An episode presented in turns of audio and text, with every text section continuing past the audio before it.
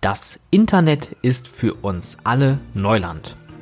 So hat Kanzlerin Angela Merkel 2013 die digitale Welt in einem Satz beschrieben und hat es auch irgendwie auf den Punkt gebracht, denn genau so ist die Lage tatsächlich auch in der Bundesrepublik. Das Internet und auch die Digitalisierung in diesem Lande ist für uns irgendwie Neuland. Und wie neu dieses Land wirklich ist und wie wir dieses Land besuchen können, das erfahrt ihr heute in How to Freizeitpark, dem Business Podcast für Freizeitschaffende und ich bin Stefan Burian.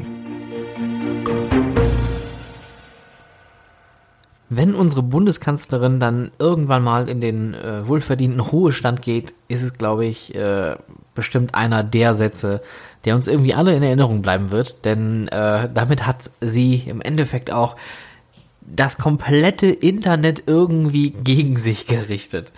Ähm, aber wie schon im Vorspann erwähnt, ist es eigentlich die beste Formulierung für die Digitalisierung hierzulande.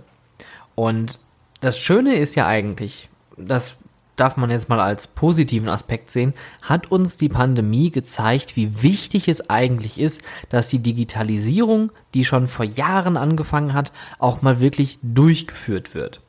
Und ich möchte das ganze Thema natürlich auch auf den Aspekt von Freizeitattraktionen bringen. Und zwar, was bringt eine Digitalisierung meiner Freizeitattraktion? Und ähm, ich werde auch mal ein paar Beispiele aufbringen, wie ihr da draußen eure Freizeitattraktion digitalisieren könnt. Und vor allen Dingen sollte man auch beleuchten, warum ist das eigentlich wichtig? Warum sollte ich digitale Arbeitsprozesse einführen oder auch digitale Produkte anbieten? Was bedeutet eigentlich Digitalisierung? Digitalisierung ist im Endeffekt ähm, das Nehmen von analogen Arbeitsprozessen und diese werden dann in digitale Arbeitsprozesse umgewandelt. Klassisches Beispiel ist hier das Bestellen von Dingen. Früher hat man noch ganz aufwendig per äh, Post oder per Telefon oder per Fax sogar, ja, auch ein Faxgerät hat es mal gegeben, ähm, hat man dann seine Bestellliste auf dem Zettel geschrieben und hat das dann durchgefaxt und irgendwann kam die Bestellung an. Und wenn man das jetzt aber digital macht, das heißt, ich habe eine Online-Plattform, dort kann ich mich mit meinem persönlichen Zugang einloggen, kann dann meine Sachen bestellen, schickt das ab. Im besten Falle ist dann meine Bestellung sogar noch mit einem Tracking-System verbunden, mit dem äh, Versanddienstleister oder mit dem Spediteur, der das vielleicht auch ähm, verschickt. Und ich kann dann halt anhand dieser Tracking-Seite nachvollziehen, wo meine Bestellung eigentlich ist. Im allerbesten Fall kann ich das Ganze sogar auch online bezahlen, weil ich ein Online-Bezahlsystem habe wie PayPal oder Klarna oder wie die alle heißen. Und ähm, so habe ich meine Bestellung, die früher sehr aufwendig analog durchgeführt habe, digital umgesetzt und habe dadurch noch weitere Vorteile. Und das ist natürlich jetzt nur die Kundenseite oder die Besucherseite. Natürlich hat das für mich als Anbieter dieser neuen Dienstleistung auch ein Riesenvorteil. Im besten Falle habe ich natürlich meine Bestellsoftware direkt mit meinem Lager kombiniert, sodass ich online direkt anzeigen kann, was ich noch auf Lager habe und vor allen Dingen, dass ich auch meinen Mitarbeitern, die dann die Bestellung natürlich zusammenpacken müssen, weil und das wird in der Regel noch heutzutage analog ausgeführt. Auch bei Amazon werden solche Dinge noch analog ausgeführt.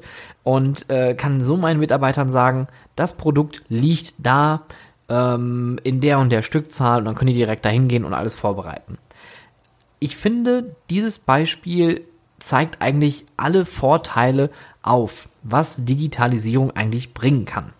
Und ich, mir ist schon sehr bewusst, dass dieses Thema gerade hier in Deutschland immer so ein bisschen mit Bauchschmerzen verbunden ist, weil die Digitalisierung hier nur sehr, sehr langsam voranschreitet. Das hat aber viele verschiedene Faktoren. Das ist einmal natürlich ein großer politischer Faktor, denn es gibt einfach keine flächendeckenden Mobilfunknetze in Deutschland. Wer schon mal im Stau gestanden hat oder, oder selber als Beifahrer unterwegs gewesen ist und dachte, ja, ich äh, guck mal, was bei YouTube so los ist, der kann nicht in der Regel knicken, wenn er nicht gerade in einer Großstadt ist oder vielleicht im Ruhrgebiet oder in irgendwelchen anderen moderneren Gegenden ähm, des Landes. Aber spätestens, wenn man zwischen zwei Großstädten ist, ist die Verbindung weg. genauso wie in Zügen zum Beispiel.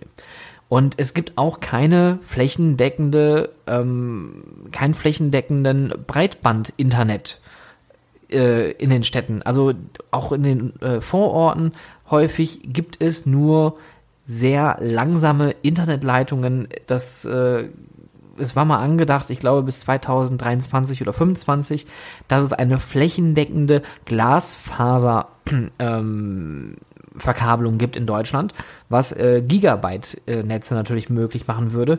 Aber da sind wir noch weit entfernt. Und ähm, da kommen wir nämlich schon direkt zum nächsten Problem. Wenn ich kein Netz habe, das heißt, ich kann mobil nichts nutzen, kann aber auch in meiner Freizeitattraktion nichts nutzen, weil ich nicht genügend Brand, äh, Bandbreite habe, dann brauche ich auch keine Digitalisierung. Und dann kann ich es auch total gut verstehen, dass es da Unternehmer gibt, die sagen, hm, vielleicht gehen wir lieber einen Schritt zurück, machen das lieber nochmal oldschool. Ähm, das spart dann nämlich auch Geld. Das ist nämlich der nächste Punkt. Wenn ich natürlich keine eigene Leitung habe, müsste ich mir eine legen lassen und äh, bis man die ganzen Prozesse auch mit Genehmigungen etc.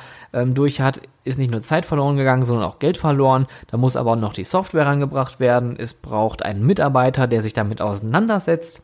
Und das ist in der Regel ein Mitarbeiter, der dann für digitale Prozesse wirklich hauptsächlich zuständig ist. Ähm, das Ganze muss geschult werden. Ähm, alte Systeme müssen vielleicht abgelöst werden.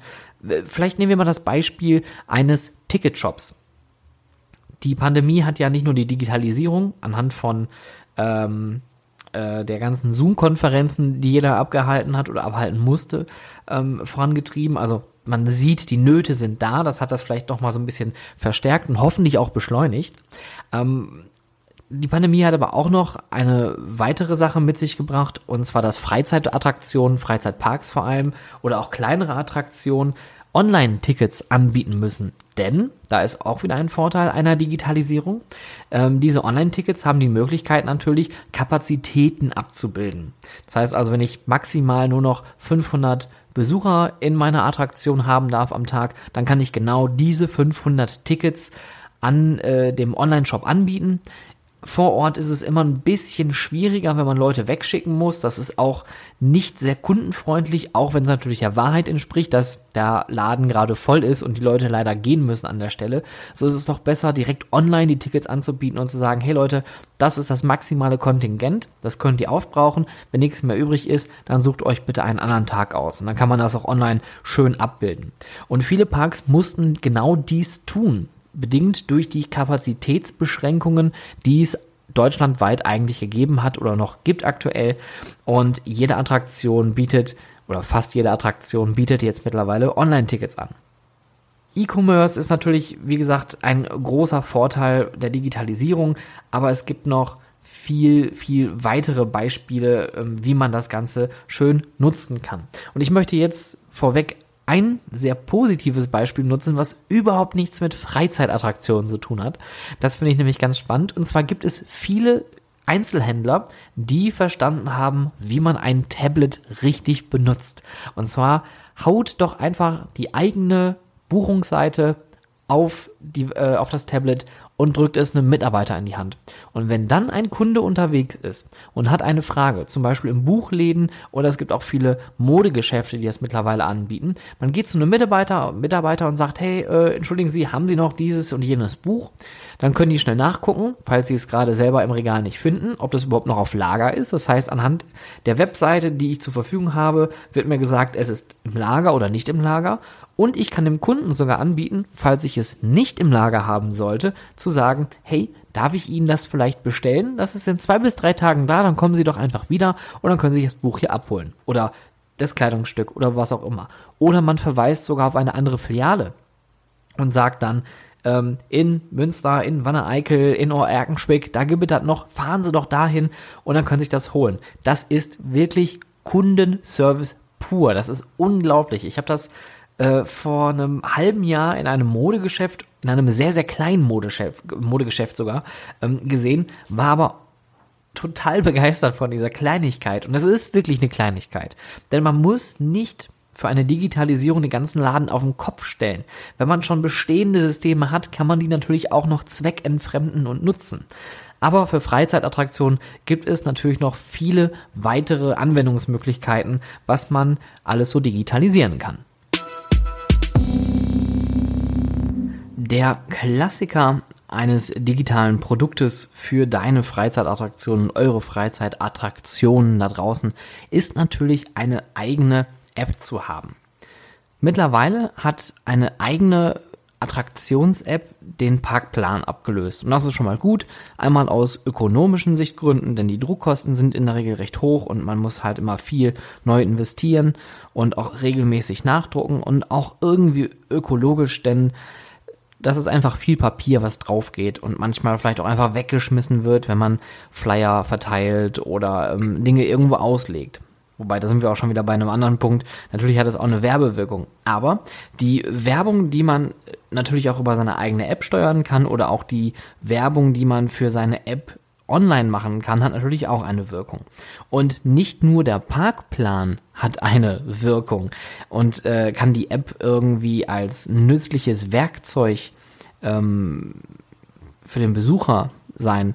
Es kann auch natürlich ein, äh, ein Planungstool sein. Es gibt viele Freizeitparks vor allem, die ähm, quasi äh, so eine Art Hitliste machen lassen können. Also man kann seine Lieblingsattraktion markieren und man hat dann auch die Wartezeiten im Blick und man kann seine eigenen Laufrouten festlegen.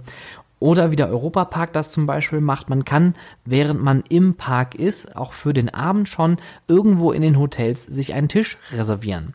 Und das ist natürlich der nächste große Vorteil bei einer eigenen App, denn der Besuch will natürlich geplant werden. Es gibt viele verschiedene ähm, Charaktere in der Gruppe, jeder möchte was anderes, einer möchte was Schnelles fahren, der andere möchte lieber eine Show gucken. Und damit man alle Informationen wirklich bestens platziert hat, ist so eine App natürlich wunderbar zu gebrauchen. Und äh, wenn man dann noch sagt, man möchte abends irgendwo essen gehen und man hat diese Möglichkeit wie in Rust und kann dann sagen, wir buchen schon mal unseren Tisch für heute Abend in irgendeinem Hotelrestaurant zum Beispiel, dann ist es natürlich super. Man hat seine Eintrittskarten parat, man kann vielleicht sogar auch direkt schon Einkäufe tätigen und die später in einem äh, Shop innerhalb des Parks abholen. Oder man geht noch einen Schritt weiter und man macht es wie der Serengeti Park in Hodenhagen. Die haben das nämlich sehr clever gemacht jeder, ähm, der da draußen, der den Park schon mal besucht hat, weiß, wovon ich rede, die Safari. Für die, die es nicht wissen, bevor man den Park überhaupt betritt, fährt man durch die Safari mit seinem eigenen Pkw. Man fährt mit seinem eigenen Pkw durch verschiedene Tiergehege, wo dann Nashörner, Giraffen, Zebras, Löwen, Tiger und so weiter sind. Und es gibt an einigen Stationen ähm, interaktive Elemente. Und das finde ich wirklich sehr clever gemacht. Man kann durch die eigene Park-App kann man an diesen Stationen, das sind äh, in der Regel, wenn ich das richtig in Erinnerung habe, Totempfähle, die auf dem Gelände stehen innerhalb dieser Safari.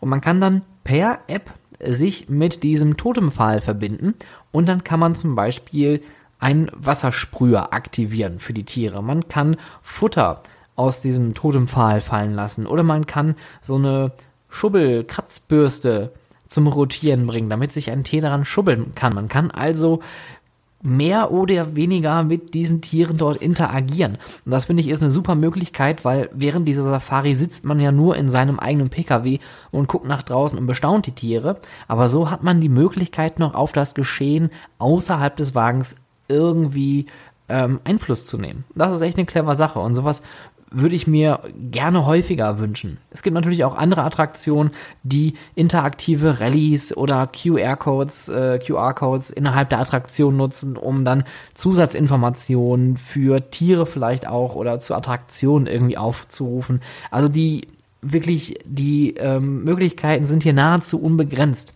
Man muss es nur einmal anpacken. Und ich finde, es gibt leider viel zu wenig Parks, die eine eigene App haben, denn die Vorteile, die sind richtig groß. Allein bei den Druckkosten der Flyer und auch Showzeiten spart man richtiges Geld. Da sind wir aber auch schon beim nächsten Beispiel und zwar das Smart Signage, also Displays, Monitore, Fernseher, die smart sind wobei dieses Smart in Anführungszeichen steht und ein bisschen geschummelt ist. Smart ist in dem Sinne eigentlich eher dass diese Bildschirme vernetzt sind.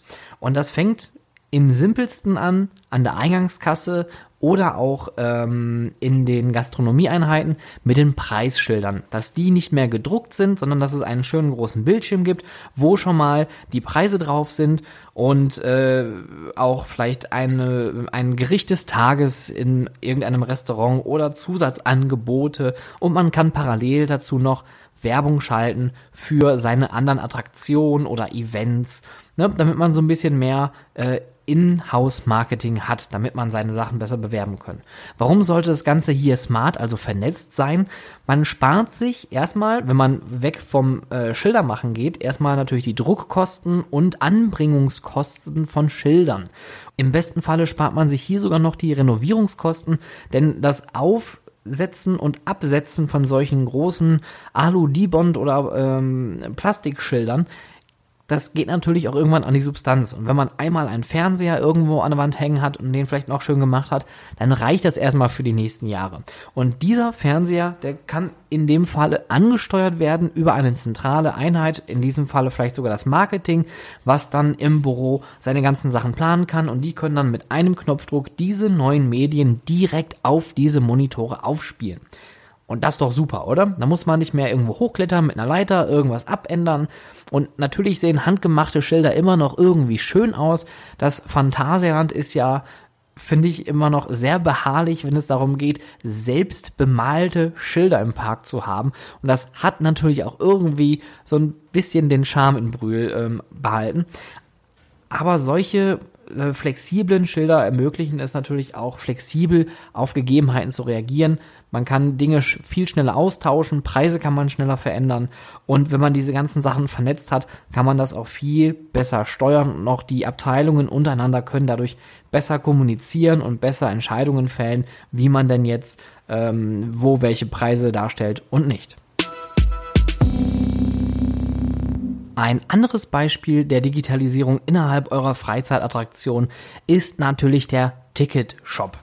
Und Ticketshops sind natürlich in dem Sinne nichts Neues, weil die gibt es für andere Branchen schon viel, viel länger. Im Kino gibt es schon seit Jahren Online-Tickets. Es gibt auch für Konzerte oder Veranstaltungen schon länger die Möglichkeit, Online-Tickets zu kaufen. Aber auch bei Freizeitparks ist es mittlerweile ähm, ich sag mal, schon im Großteil möglich, aber es gibt immer noch viele Attraktionen, die von einem Ticketshop absehen. Und hier ist auch der Grund. Zeit und Geld. Das habe ich ja vorhin schon gesagt. Wenn ein Besucher ein Online-Ticket löst, hat es auf seinem Handy, kommt zur Freizeitattraktion, muss es ja irgendwie verbucht werden. Jetzt gibt es natürlich Freizeitparks, die haben schon Drehkreuze und Einlasssysteme, aber es kann sein, dass diese Einlasssysteme an den Haupteingängen nicht für solche Handy-Codes gemacht sind.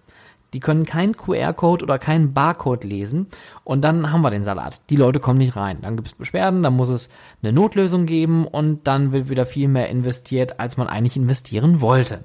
Und das ist nämlich genau der Haken an der ganzen Geschichte. Man unterschätzt ein bisschen den Rattenschwanz, der dahinter steckt. Wenn man aber sich darauf einlässt, dass man also weiß, wenn ich ein Online-Ticketsystem haben möchte und auch keine digitalen Kassen habe und auch keine digitalen Einlasssysteme habe, die aber gerne haben möchte, und dann ist man wirklich gut daran und sagt, ich mache einen Ticketshop für meine Freizeitattraktion und die Leute können sich das Ganze online kaufen. Und die Vorteile sind hier eigentlich schon wieder überwiegender, denn man spart natürlich erstmal Zeit bei der Erstellung von den Tickets. Man muss also keine Tickets irgendwie vorab drucken oder irgendwelche Ticketrohlinge vordrucken und die irgendwo einfüttern. Das kann man total erstmal an der Seite schieben. Man braucht nicht mehr so viele vor Ort Tickets, wie man das vorher hatte.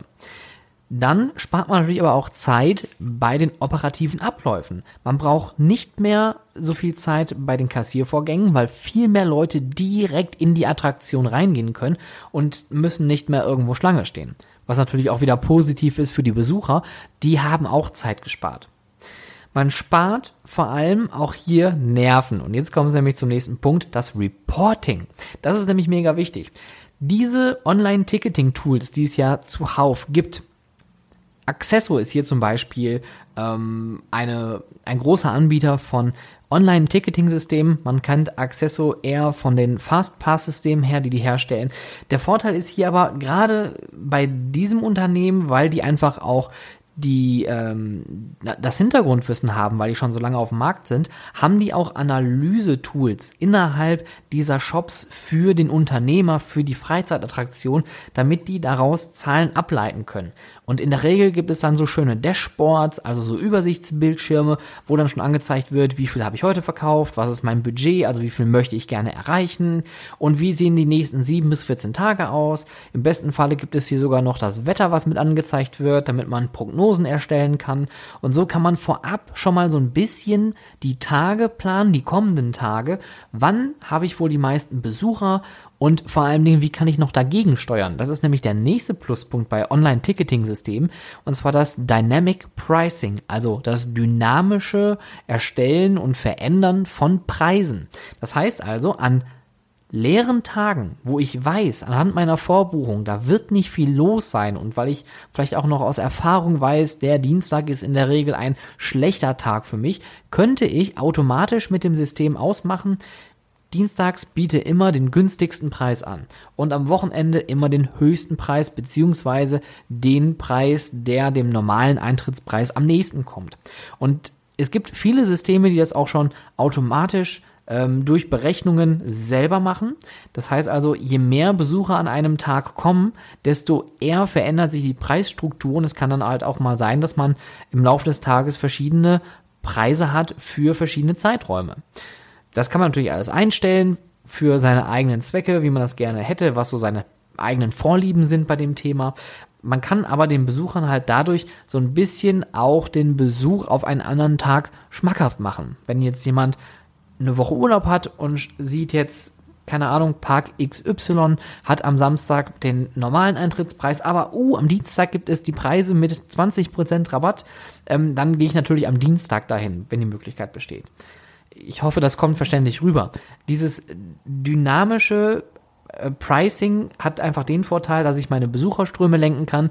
Ich kann dadurch aber auch meine Verkaufszahlen direkt manipulieren, indem ich sage, an dem Tag, wo ich weiß, habe ich in der Regel weniger Besucher, kann ich durch einen günstigeren Preis vielleicht mehr Aufmerksamkeit auf diese Tage locken, damit dort mehr Besucher zu mir kommen. Ich habe mehr Besucher im Park und habe auch gleichzeitig mehr Umsatz in meiner Attraktion.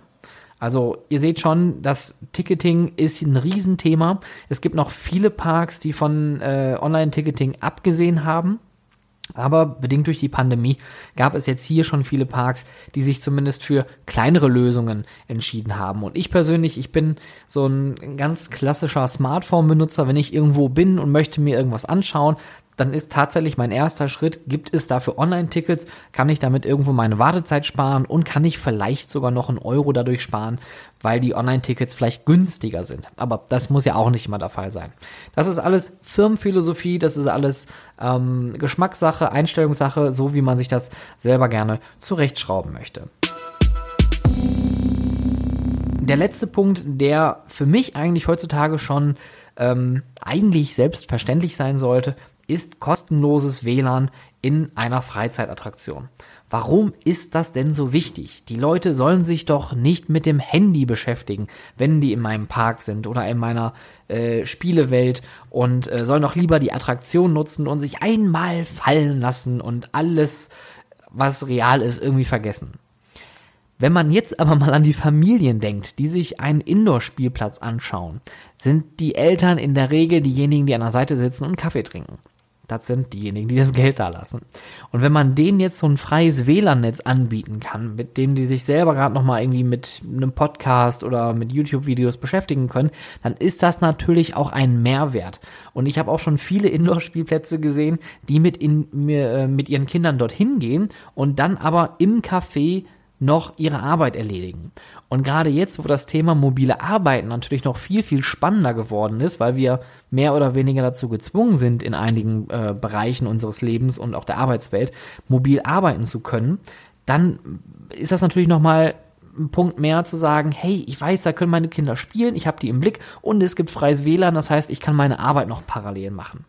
Das Problem ist aber, freies WLAN ist noch nicht so weit verbreitet, weil es gab vor allem ähm, in den Anfangszeiten von freien WLAN oder kostenlosen WLAN oder diesen WLAN-Hotspots, die überall nach und nach aufgetaucht sind, das natürlich bedingt durch die Datenschutzgrundverordnung diese Sachen ein bisschen aufgehalten worden sind mit ähm, sogenannten Opt-in-Optionen. Das heißt also, jeder Besucher, der sich in dem kostenlosen WLAN einwählt, der muss erstmal ähm, den, den, ähm, den AGBs zustimmen und muss dann noch das ausfüllen und muss noch hier was da lassen. Und dann haben auch schon viele keine Lust mehr. Wer schon mal in Amerika oder in England gewesen ist, man geht irgendwo hin, loggt sich einmal auf so eine App ein und man ist dann automatisch mit jedem WLAN in der Umgebung verbunden. Das ist in Deutschland leider nicht so einfach, aber trotzdem sollte man sowas anbieten, auch für seine eigenen Zwecke. Denn wenn man ein WLAN-Netz schon mal aufgebaut hat, also ein kostenloses WLAN-Netz für die Besucher, kann man noch ein weiteres WLAN-Netz, ein internes WLAN-Netz aufbauen für sich selber. Denn dann haben wir wieder die Möglichkeit, durch unsere digitalen Systeme, die wir jetzt in unserer Freizeitattraktion haben, ähm, diese ganzen Sachen zu vernetzen. Das heißt, Kassen, Bildschirme, vielleicht sogar Fahrgeschäfte sind alle miteinander verbunden, alle kommunizieren miteinander und diese Informationen, die laufen zusammen in einem großen Hub und können dort ähm, dann verarbeitet werden. Einmal natürlich für den äh, operativen Bereich, aber auch für den Sales-Bereich, dass man in Echtzeit immer gerade weiß, wie es im Park läuft. Während der Pandemie hat man wenigstens eine Sache schon mal geschafft. Man hat die Bürokratisierung dieser ganzen ähm, Thematik erleichtert. Es war nämlich nicht immer so einfach, ähm, Fördermittel für digitale Projekte ähm, für seine Attraktion oder für sein Unternehmen oder für sein Startup zu bekommen. Dieser Prozess wurde vereinfacht, sodass man die Möglichkeit hat, dieses Geld schneller zu beantragen. Aber damit ist es ja noch nicht getan. Man muss eine kulturelle Digitalisierung schaffen. Also man muss auch das vorleben, man muss den Mitarbeitern klar machen, dass das wichtig ist, dass man hier auch vor allem wettbewerbsfähig bleiben möchte. Denn wenn irgendwann wirklich jeder das Handy nutzt, um alles zu tun, weil wir können ja jetzt schon mit dem Handy alles tun. Ich könnte jetzt hier auf meiner Couch sitzen, könnte meinen nächsten Urlaub planen, könnte meinen Kinobesuch planen, könnte Arzttermine direkt buchen. Ähm, das ist alles heutzutage online per Handy möglich. Also es ist wirklich simpel und einfach. Aber wenn das nicht mehr simpel und einfach ist, sondern kompliziert und altbacken, kann es passieren, dass Leute vielleicht sogar weggehen. Deswegen sollte man immer im Auge behalten, die Digitalisierung ist notwendig, damit wir alle wettbewerbsfähig bleiben. Ich hoffe, ich konnte dir so einen kleinen Einblick darüber geben, wie wichtig die Digitalisierung eigentlich ist, was Digitalisierung bedeutet und was Digitalisierung für meine Freizeitattraktion eigentlich bedeuten kann. Ich hoffe, ich bin auch bedingt durch meine Heuschnupfenallergie gut verständlich gewesen und ähm, klinge nicht zu nasal in dieser Folge. Wenn ihr Fragen habt, wenn ihr Anmerkungen habt, ihr kennt das ganze Prozedere gerne auf Instagram at howtofreizeitpark oder per E-Mail contact at stefanburian.com.